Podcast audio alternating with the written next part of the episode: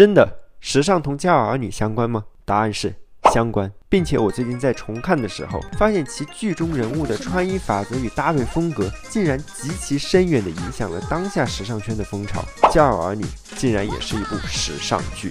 说起来，这部剧的服装搭配最成功的一点就是在于舒服。对，就是在电视机前看的人觉得很舒服，舒服到完全能够忽视他们穿的衣服，专注于剧情的发展。你不会觉得这些服装是超出他们人设的，或者让你觉得出戏。而《家有儿女》厉害的另外一点是，当你特别去注意他们的服装时，就会发现人物的性格与形象同服装搭配完美契合。他们不需要人物介绍，光在那一处，你就能明白他们的性格是什么。那今天。让我们来好好分析一下《家有儿女》里面的时尚穿搭吧，看看其中精彩地方到底在哪。首先，吊带元素少不了，吊带衣无疑是近些年夏季最热门的时尚单品了。无论是性感风还是运动风，吊带的魅力在于它始终能够将女性身上最鲜活与朝气的部分展现得淋漓尽致，也因此它受到了越来越多女明星的欢迎。说到这个打扮啊，剧中的夏雪就是吊带装的忠实拥护者。看看这件粉色蕾丝吊带配上牛仔短裙，全。全身都焕发出一种 bling bling 的感觉，什么近年来流行的 Y2K 风格都有人家玩过的了。不过我个人很喜欢这件竖条纹的背心，因为这是一种很聪明的穿法，竖线条是能够从视觉上很好的把人的比例拉长。小小年纪就有这样的意识，品味确实不俗。而且这黑白黄的撞色极具记忆点。敢问 miu miu 的设计师，您当年也追骄傲儿女吗？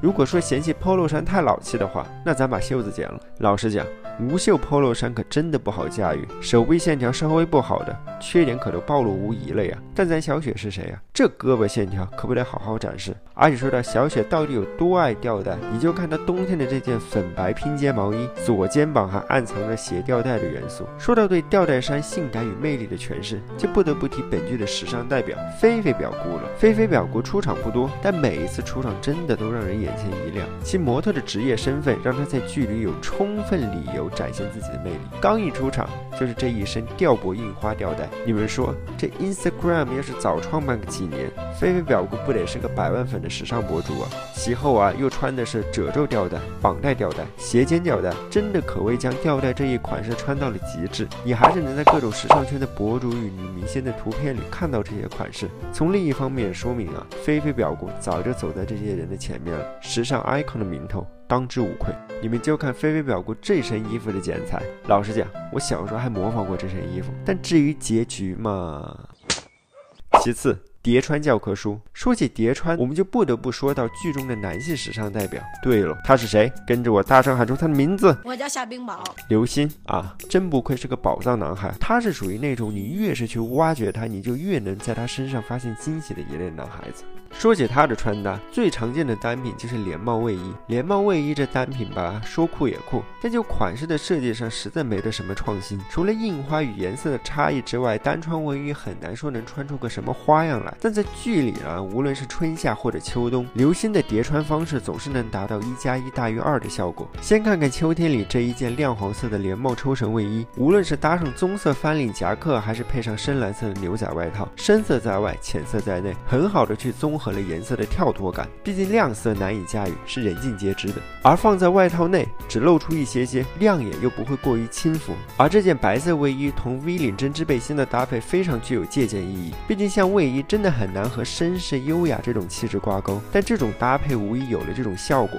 学院风的针织背心和活力感的卫衣叠穿过后，竟然有了种中庸的意味，既没有过于学生气以至于保守沉闷，也没有过于运动以至于潮酷的没有辨识度。再看这件假两件卫衣，本身设计上就非常亮眼，白色打底撞上蓝色，无论是颜色上还是衣服的版面上都极具层次感，整体风格简约大方又不落俗。最后。当然是各种大牌 logo 强烈的存在感了。老实讲，诸如像阿迪达斯这一类的品牌，我都是从这部电视剧里才知道的。毕竟那个时候阿迪达斯进军中国还不到十年，在这部剧里真的是狠狠的刷了存在感。好的植入最好的地方在于，无论你是否对这个品牌感兴趣，但当你过多少年再看到这个牌子时，始终还会被唤回记忆，心里有着一份特殊的感情。就像我当年真的超级喜欢刘星的这件黑色阿迪的 T 恤，甚至吵着和父母逛遍了各种美。门店都找不到这件衣服。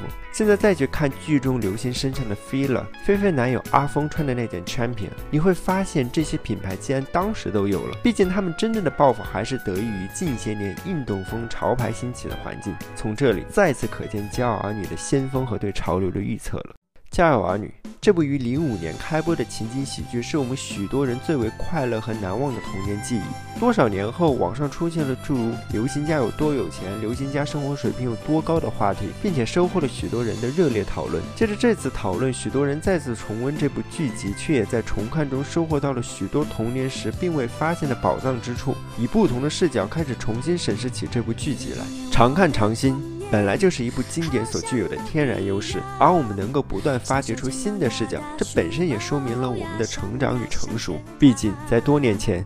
自己还只是电视机前一个懵懵懂懂的孩子，只能够单纯的被剧集里的快乐所感染，乐呵呵的傻笑，不会去思考这么多，不会去分析这么多，不会去为了流星雨小雪的待遇差异而争吵，更不会去做着那些愤怒却无用的批判与吹毛求疵。明明是最无知与最没有能力的阶段，但我却很怀念那时候。那时自己也没有想过以后会从事什么样的行业，会过怎样的人生，我只会羡慕小雪的聪慧。刘星的活力，小雨的顽皮，羡慕他们家一日三餐的丰盛，羡慕这个重组家庭氛围的开明。那时还不知道人生到底有多艰难，理想到底是如何破碎，自己又是怎么逐渐变得平庸。所以每一次，当我们用全新的角度去解读这部剧时，无疑是给了我们新的契机去重温，去重温这部剧，更是去重温那段无忧无虑的光阴与记忆。